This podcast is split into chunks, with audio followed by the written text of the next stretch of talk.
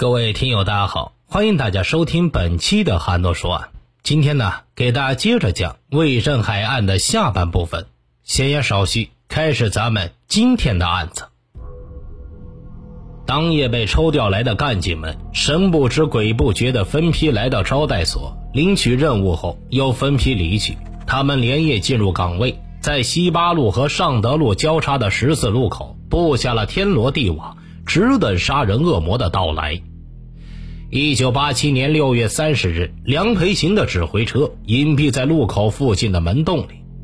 他忧心忡忡地望着车外，路口停着数辆出租汽车，司机和乘客全无赶路的意思，悠闲地坐在车里。另一些人则拎着皮包坐在马路牙子上，好像是等车的乘客。其实这些都是公安干警们假扮的。火车站的大钟敲响。巨大的指针指向九点，散布在各处的干警们振作起来，将目光投向贺建。然而，一直等到十点多，目标人物魏振海一直没有出现。在一间公共厕所附近，巴赖从暗处迎向贺建，小声地说道：“小黑临时把时间改到中午十二点了，肯定来。”接到消息后，刘平命令所有抓捕队员继续严密监视。时间很快就走到了十二点十三分，这个时候，一辆出租车停在了九十四号商店门口。萝卜和一个高个子男人从车上下来。贺建仔细打量眼前此人，只见他将近一米八的个头，身材魁梧，上身穿着蓝色白花的衬衫，下身穿着魔蓝牛仔裤，脚蹬白色旅游鞋，留着短发，满脸的络腮胡须。尽管贺建没有见过魏振海的全貌，但从这双眼睛可以肯定此人正是魏振海无疑。便衣警察从不同方位向小店逼近，尚未察觉的魏振海正在喝水。练过武术的孙存燕一把将其拽倒，抽走腰间的枪，在其背后，贺建还松获了一把尖刀。魏振海的同伙还以为是仇家先发制人，抄起斧头和便衣围打了起来。雷海东急了，朝前鸣放两枪，这一伙人才傻了眼。被押上警车，魏振海一眼瞥见了贺建，才知道他是卧底。你等着，出来之后我灭你全家！贺建是永远忘不了魏振海当时阴冷的眼神和恶语。整个惊心动魄的抓捕行动只用了两分钟。尽管郭振平、魏振海这两个重大嫌疑犯落网，但是刘平的心里一点也不轻松，因为还有一个罪犯在逍遥法外。那他是谁呢？他在哪儿？审讯工作在最快时间内展开了。审讯过程中，魏振海虽然拒不合作，给审讯的过程带来了一定的难度。你们翻开美国法律、英国法律看看，没有证据是不能定罪的。枪是在我身上，但我只是防身，没用它干坏事。面对警方的询问，魏振海振振有词。通过技术鉴定，幺零二零大案就是用这把枪杀的人。梁培琴给了魏振海一个下马威。我只能保证枪不在我手里。再说了，我为什么要杀人？世界上没有无缘无故的爱，也没有无缘无故的恨。哼，因为你爱钱。梁培琴怒不可遏。我从来视金钱如粪土，你这人太粗鲁，我从来不跟粗人打交道。魏振海一直胡搅蛮缠，而此时让警方预料不到的是，魏振海的手下正在谋划一场更大的抢劫案，还要劫持外国人质，目的就是要交换出魏振海。原来呀，魏振海落网之后，他的手下有一个叫老贪的，再次找到当初给魏振海加工手枪的中原，希望中原再给自己做几把手枪。他要拿着这些枪去抢劫西安最大的银行，目的一方面是为了钱，另一方面是当时这家银行有大量的外国人出入。老谭准备劫持外国人质，目的就是和西安市公安局叫板。逼迫警方放出魏振海。如果这个计划实施了，将会给西安市造成极坏的影响。幸运的是，给老谭加工枪支的中原却害怕了。其后，他给公安局副局长刘平写了一封署名走错路的年轻人的检举信。根据线索举报以及公安干警的全面摸排调查，专案组相继抓获犯罪嫌疑人张启祥、老谭、赵永胜三人。三个人被捕后，自知罪孽深重，终于交代了他们五人实施幺二二零特大碎尸案的全过程。原来呀，幺二二零碎尸案的三名被害人，就是他们向魏振海提供了幺零二零抢劫案受害人廖伟丽的住址。幺零二零抢劫案案发之后，魏振海害怕他们三人将事情暴露，与张启祥等人残忍地将三人杀害后。分尸抛至井内，至此，幺零二零特大杀人抢劫案和幺二二零特大碎尸案终于案情大白。经过公安干警比照罪犯供词，恢复现场认定，认为这两起举国罕见的大案确系郭振平、魏振海、张启祥、老谭和赵永胜一伙所为。经过十个多月的艰苦努力，以郭振平、魏振海为首的暴力犯罪团伙五名主犯及其帮凶全部落网。人民检察院依法对犯罪分子以故意杀人、抢劫、盗窃和私藏枪支等罪行向人民法院提起了公诉。魏振海无论如何想不到的是，手下的愚蠢行为让他再也没有狡辩的机会。等待他的就是死刑的判决。一切似乎都已经尘埃落定了。魏振海被打入市公安局的死牢，戴上了手铐脚镣。等死的魏振海闹起了绝食，狱警特意安排了两名轻刑犯给他喂饭喂水，并严防他自杀。按照规定，收监的人都必须解下裤带、鞋带，除掉衣服上的金属饰物。防止自残或撬磨门窗。一天呢，武警战士打开了号子，对监舍内进行例行检查。刚查到魏振海所在的号子，隔壁犯人就发生了激烈的斗殴声。战士们闻声前去制止，一名新战士慌乱间把带进来的钳子遗落。魏振海指使两个轻刑犯人将钳子拴在布条上，吊在茅坑的木板下边。后来，战士发现钳子丢失，虽然多名战士寻找，最终也没有找到。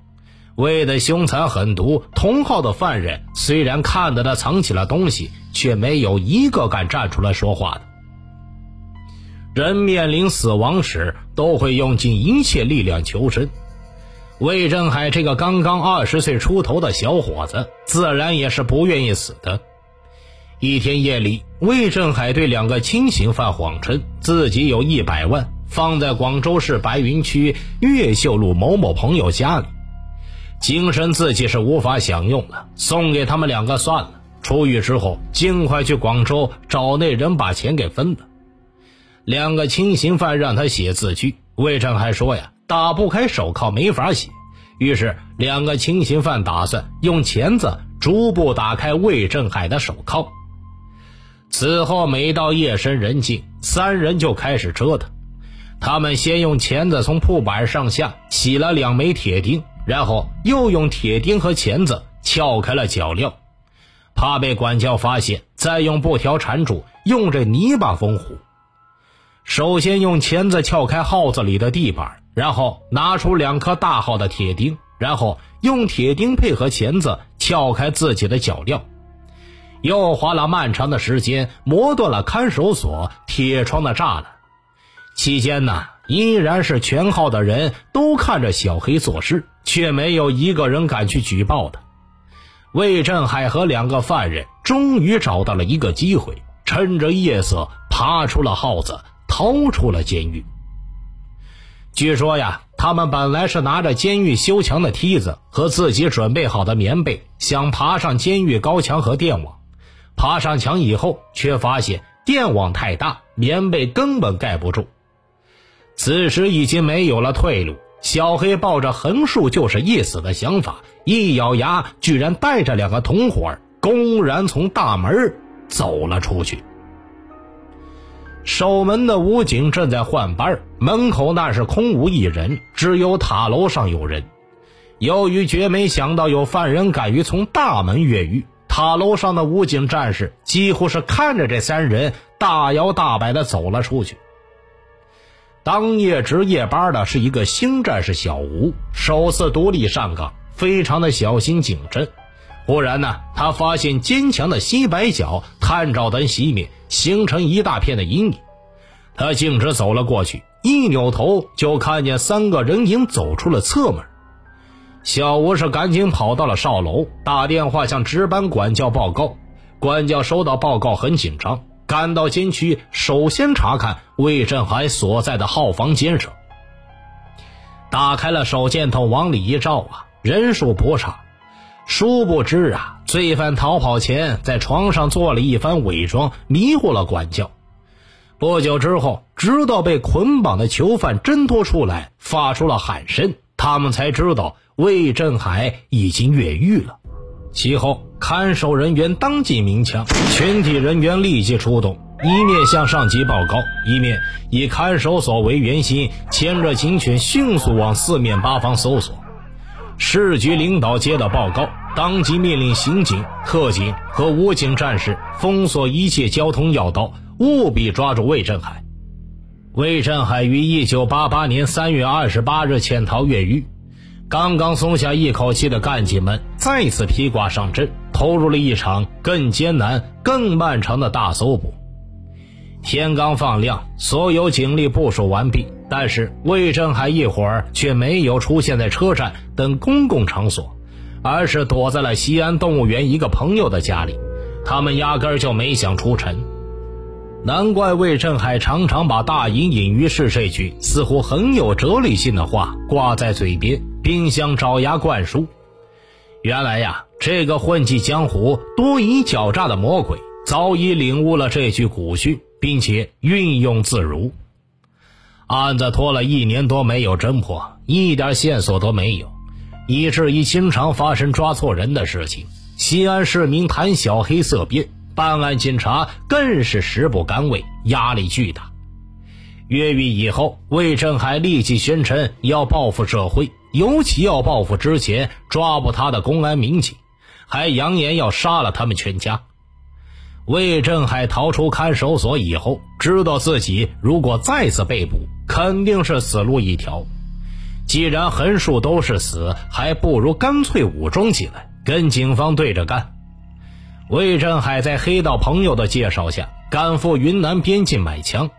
当地一个毒贩贩枪的黑道分子立刻热情地接待了他，给足了魏振海的面子。不过，这个云南人也没有太多武器。魏振海知道长枪太笨重，没法携带，只能要短枪，而五四式军用手枪体积太大，不好隐藏。魏振海也没有看上，最后魏振海是挑中了两把外形小巧的手枪，一把勃朗宁，一把是警方制式武器六四式手枪。魏犯很狡猾，他没有立刻作案，一边做准备，一边避风头。销声匿迹二十个月之后，魏振海突然在一起震惊全市的特大杀人、抢劫、爆炸案中露出了马脚。在那一年多的时间里，侥幸逃过一死的魏振海更加狂妄，只有干大事的念头能让他亢奋。之前咱们吃没文化的亏，接触的弟兄档次太低了，成不了大气候。要干，咱就要干大事，让警察看看。就这样，很快躲了两年的时间，他伙同谢峰、王玉安、郭公道等人成立了犯罪组织“星火联合体”。窝点则选在谢峰金花园路小区的一处住宅，自己主管思想政治工作。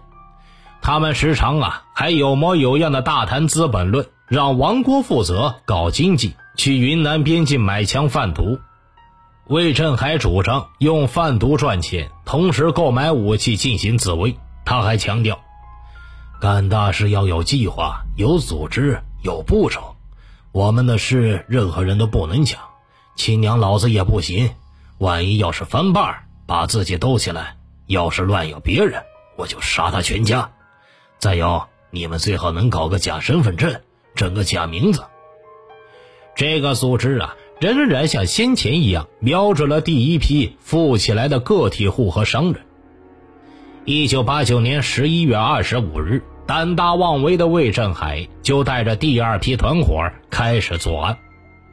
四名案犯窜入个体户岳德林的家里，杀死岳德林，捅伤其妻。当干警们前往抓捕时，又被罪犯扔出手榴弹炸伤。犯人杀人爆炸之后，抢走现金十三点八万元。西安市刑侦部门侦查后认定，此案系魏振海及其同伙所为。敢真拿手枪、手榴弹和公安对着干的。这伙人相信一定是已经疯了。之后啊，魏振海在七西路开了一个烟店，表面上做的是批发香烟的生意，这暗地里呀，却做的是贩卖毒品和枪支的买卖。某一天，一个爪牙的妻子过生日，魏振海害怕被抓住，没有前往。几个爪牙醉酒之后忘乎所以，拿出手枪摆弄。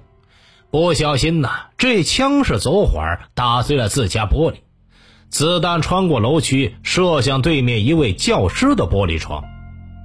派出所来了人，爪牙们把枪埋进了楼下的雪地里，侥幸躲过民警的勘查。这件事情让魏胜海获悉，他非常的震怒，要上门教训这几个奴才。魏犯首先去的就是他的军师谢峰的家。这个谢峰头脑很够用，擅长谋划。魏振海每次去作案前都要跟他联系。未料此时魏峰刚刚被警察捉住，警方在他几个住处全部安排警察埋伏，只是魏振海自己不知道而已。一九九零年一月三十日，警方在魏振海可能出现的几个地点设伏。那个已经被抓的同伙谢峰家里埋伏了朱瑞华、田显龙和史江红三个侦查员。需要说明的是，魏振海此次出门前似乎已经感觉到了危险，他做出了两个决定：一个是将他蓄了多年的大胡子刮掉，成为一个小白脸，这主要是为了易容，怕被人认出来。这个决定没有什么；另外一个决定却让他送了命。魏震还有一个护身符，就是一颗崭新的六四式手枪子弹。他用链子挂在脖子上，二十四个小时不离身。至于为什么这是魏振海的护身符呢？现在呀，真的就只有鬼才知道了。魏振海感觉这次可能会跟警方正面遭遇。这次出门前，居然将这颗六四式子弹从脖子上拿下去，填入勃朗宁弹夹的最上面。为什么呢？虽然还有几颗七点六五毫米的勃朗宁子弹，但由于子弹太老旧，之前试枪又出现了臭子。魏振海对他们不相信。实际上呀，两种子弹差别不大，直径仅有零点六毫米的差距，完全可以混用。这颗六四式子弹崭新的，比那些旧子弹要可靠的多。被魏振海装填在弹夹的最上面。魏振海出门以后，将手枪上膛，放在了衣袋里，自己戴了一个大口罩，怕被别人认出来。趁着夜色，他爬了上楼，敲开了谢峰的门。开门的却是民警朱瑞华。朱瑞华将拿着六四式手枪的手放在了背后。门后藏着举着五六式冲锋枪的吴姓小史，魏振海在黑道混了这么多年，一眼就知道是怎么回事，知道这个人那就是警察。他还很冷静地说道：“啊，我来给谢峰带个话，楼下有个女孩在等他。”朱瑞华做民警时间也不短了，当然不会随便被人忽悠。他是说道：“这谢峰就在里边，你先进来吧，直接跟他说吧。”魏振海见朱瑞华这么说，知道忽悠不过去，他再也没有说一句话，而是立即拔枪对准朱瑞华的眉心，扣动了扳机。晚上夜色很暗，加上魏振海刮了络腮胡子，又戴了口罩，朱瑞华也没有认出他是小黑。朱看他是个小白脸，又年轻，并没有足够的警惕。勃朗宁手枪是非常适合快速拔枪的，也就是一秒钟，魏振海就完成了拔枪。魏振海突然拔枪，没有准备的朱瑞华完全猝不及防，几乎是眼睁睁的看着枪口对准了自己的眉心，然后他清楚的听见了一声清脆的撞击声，撞针是重重撞击在了六四式子弹上面。如果打响了，那朱瑞华是必死无疑。而门口的武警小史的长枪，并不适合在楼道里这种地方使用。就算他能够反应过来，立即同魏振海枪战，恐怕也不会占到上风。更别说，如果朱瑞华被一枪打倒，很有可能年轻的小史就会乱掉，也顾不上继续去抓人了。万幸的是啊，这一枪并没有打响。朱瑞华已经被惊住了，他根本没有思考，而是凭着过人的本能还击。他手上有六四式手枪，应该立即开枪还击的。朱瑞华这个时候已经顾不上开枪了，随手用这枪把砸向魏振海的额头。魏振海因为这一枪没有打响，自己也愣住了。两秒钟之后，朱瑞华的枪就把他头上给砸了。朱瑞华已经玩命了。人一玩命呢，这力量立刻就增加一倍。这一枪把可是砸得不轻，当场就把小黑打得皮开肉裂，然后就倒了下去。这一击用力之大呀，到后来才发现是颅骨被砸的线性骨折了，甚至这把六四式手枪的枪柄上护皮都被砸飞了。朱瑞华是顺势扑了过去，两人就这样搂抱在了一起。从楼梯上滚了下去。武警小史听到朱瑞华大叫，赶忙拿着五六式冲锋枪冲了出来。此时两人已经抱滚在了一起，根本无法开枪。小史连续追出了两层楼，才追上他们。小史用冲锋枪指着魏振海的头，两人合力将他制服。此时魏振海的头部已经被砸得很严重了，有严重的脑震荡，而且还血流不止。几乎是无法站立。朱瑞华制服魏振海之后，心神才定了下去。他拿起魏振海的勃朗宁手枪，推出子弹查看，发现里边装填的是一颗崭新的六四式手枪，而勃朗宁手枪的撞针也准确的撞到了底火上。这颗子弹的底火上有一个浅浅的小坑。朱瑞华认为是子弹火药有问题，他就对魏振海说道：“哈。”你这颗子弹倒是蛮新的，可惜啊是个臭子儿。更让朱瑞华没想到的是，这颗子弹并不是臭子儿。事后，朱瑞华拿着这颗子弹找同事去检查，没想到子弹装入魏振海的那把花口撸子，一口扳机却砰的一声打响了。这一下可是把朱吓得不轻呢。根据弹药学家分析，六四式手枪弹属于无突源式弹。在装填原英使用的7.65毫米手枪弹的勃朗宁，子弹进入弹膛要深一点点，这本来并不足以造成激发失败。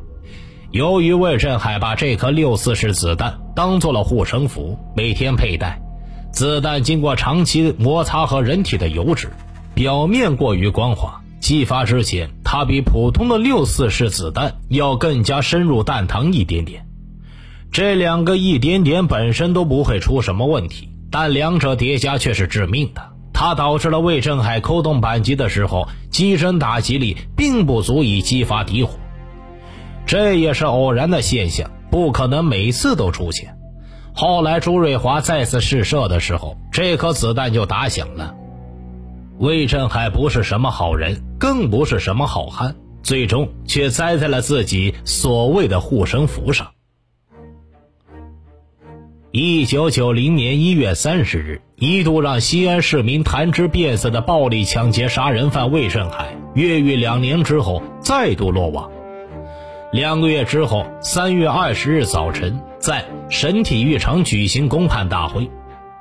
这个在道北成名多年、背负十一条人命的二十六岁的罪犯，与其同伙谢峰、王玉安、郭公道等人被枪决。警方搜寻他住处时，却发现大量的外语书籍和磁带，还在床头搜到了现装本的《左传》。这里边还有不少批注和这心得，但提审的时候也没见他能说出个所以然来。倒是从死刑判决书上的签名来看，书法那是长进不少。他自命不凡，口口声声说要干大事，表现得很斯文，很有修养。其实啊，只有初中文化的他，内心是极度自卑的，根源就是自小家穷，长期属于社会最底层，怕被人看不起。这就是魏振海的生长经历，在他那个圈子里，只能靠心狠手辣出人头地。从这一点说呀，魏振海实际上也很可怜，一开始就走上了一条断头的不归路。听大案要案，观百态人生。微信公众号搜索并关注“说书人韩诺”，即可观看该案的图文版。好了，这个案子就给大家讲完了。欢迎转发、订阅、留言，咱们下期再见。